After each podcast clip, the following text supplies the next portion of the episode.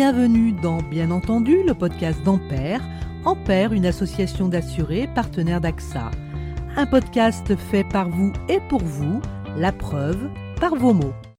Je m'appelle Bernard, j'ai 62 ans et voilà, je suis à un tournant de ma vie et je, réfléchissais, je pensais qu'il serait peut-être euh, bon d'avoir euh, d'avoir recours à une écrivain public pour, euh, pour écrire un petit peu mon histoire, euh, laisser une trace de mon passé et puis euh, de, tout ce que j'ai vécu qui pourrait servir après, plus tard, à mes enfants.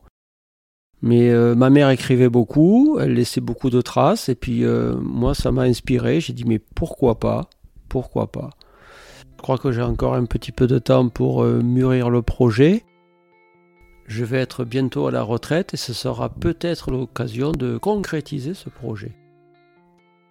En fait, on fait appel à un biographe le jour où on se rend compte que qu'on est en fait dépositaire d'une mémoire familiale qui nous qui nous dépasse et qui a urgence à la transmettre euh, à ses enfants, à ses petits-enfants.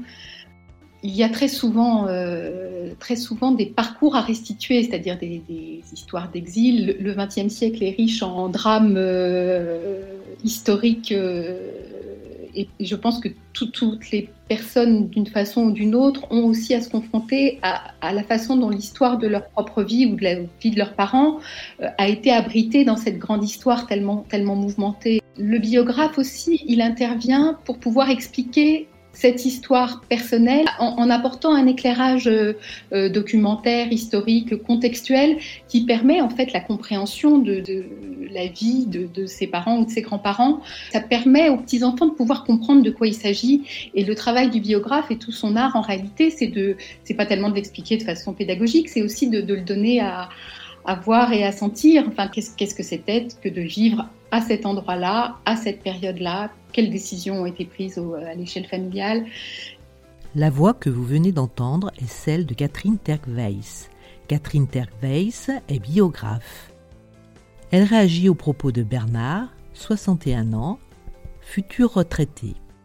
Vous nous expliquez, Catherine, que votre travail consiste à éclairer avec des éléments historiques finalement un récit assez personnel qui vous est confié.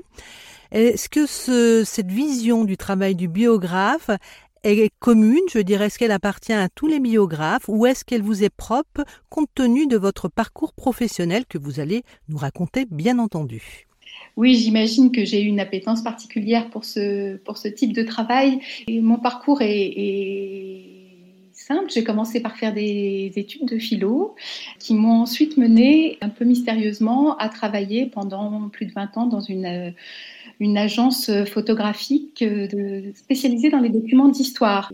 J'ai longtemps pensé que j'avais vraiment toute la mémoire du monde dans mes tiroirs qui m'a amené ensuite à développer une espèce de, de mémoire visuelle de tout ce XXe siècle ce qui fait qu'effectivement, quand j'entends des personnes me raconter leur vie, qu'elles aient vécu en France ou qu'elles aient vécu euh, ailleurs en Europe, je peux voir de quoi elles me, de quoi elles me parlent.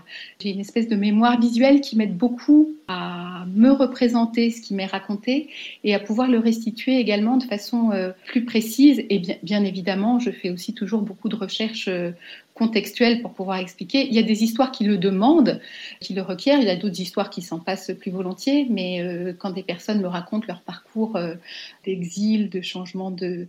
Il y, a, des vies très heurtées, il y a des vies très... qui, prennent beaucoup de virages, et, pour pouvoir les restituer, il faut pouvoir apporter un éclairage de, de, compréhension. D'accord, alors ça c'est votre parti pris étayé par euh, votre formation et votre expérience, ce qui veut dire qu'un biographe va amener sa sensibilité différemment selon son parcours, j'imagine. Donc ce qui veut dire qu'on va sans doute obtenir des biographies assez différentes selon les personnes à qui on confie ce travail. Absolument. Euh, on a tous une sensibilité particulière. C'est pour ça que c'est très très important dans la façon dont on, se rencontre de bien, euh, de bien sentir la personne qu'on a en face de soi. Ça, c'est valable dans les deux sens. J'ai deux questions là qui me viennent. C'est d'abord quel est le profil des personnes qui viennent vous voir et qui vous confient leur histoire, ce qui n'est pas rien? Et puis euh, ma deuxième question, c'est eh ben, comment devient-on biographe? Pour répondre à votre première question, je dirais que en termes de profil, je pense qu'il faut avoir quand même devant soi un petit peu de disponibilité, une disponibilité de temps, bien évidemment, parce que ça, c'est quand même une aventure qui prend du temps, mais aussi une disponibilité intérieure, c'est-à-dire avoir vraiment de la place en soi pour euh, cet exercice de remémoration qui, qui est long, qui est quelquefois pas facile et qui demande une certaine disponibilité euh, psychique, j'allais dire, pour que le, cet exercice de remémoration puisse, euh, puisse advenir. Ça suppose donc, à mon avis, d'être euh, dans sa vie plutôt de retraité, plutôt que dans une vie euh, très active. Et je pense qu'il faut être assez en forme pour faire ça, c'est-à-dire en tout cas assez en forme intérieurement, d'avoir un vrai désir de le faire. Et de transmettre. Alors, vous, vous, vous, l'avez, euh, vous, vous avez bien cerné, je dirais, le profil de la personne qui devrait être suffisamment disponible et motivée pour faire ce travail. On verra euh, ensuite les modalités de, de ce travail. Mais alors, ma deuxième question maintenant, si vous voulez bien, Comment devient-on biographe? Je me suis formée pendant une année chez Aleph Écriture, qui est un, un atelier d'écriture euh, très très ancien à Paris. Et lors de cette formation, on était un petit groupe et on a vraiment partagé nos, expériences et nos, et nos questions concernant ce travail euh, de biographie. Ça a été très très formateur pour moi. J'ai complété ensuite cette formation en passant mon agrément d'écrivain public à l'AEPF, l'Académie des écrivains publics de France. J'avais besoin aussi de, de valider ma capacité à à écrire, à écrire dans, un, dans un beau français, voilà.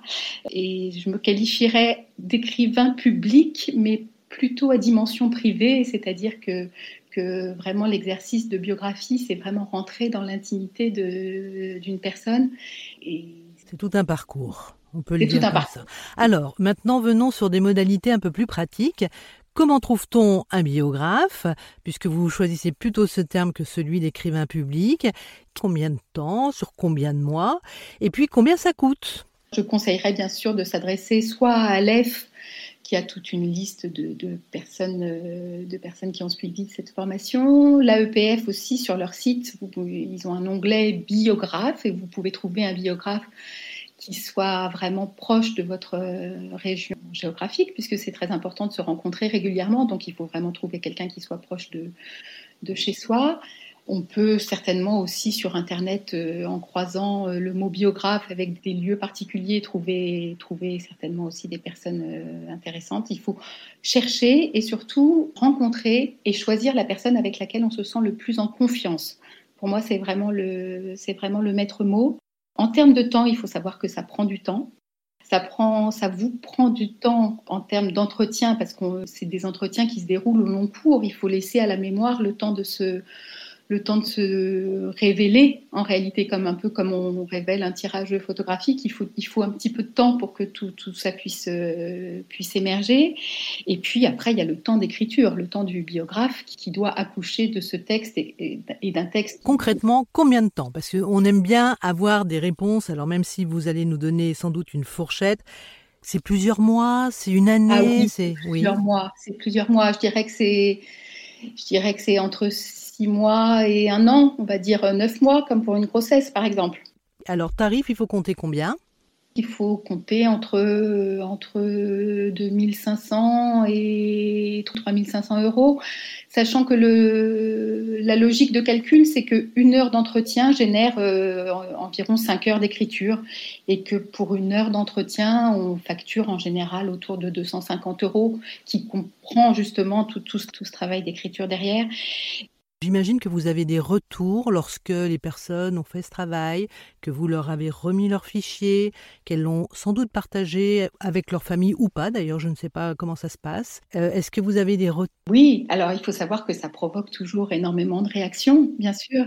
Euh, il y a toujours beaucoup d'émotions euh, autour de ça. Offrir à, sa, à son cercle familial ou amical le récit de sa vie, c'est un geste qui n'est pas, du tout, pas du tout anodin.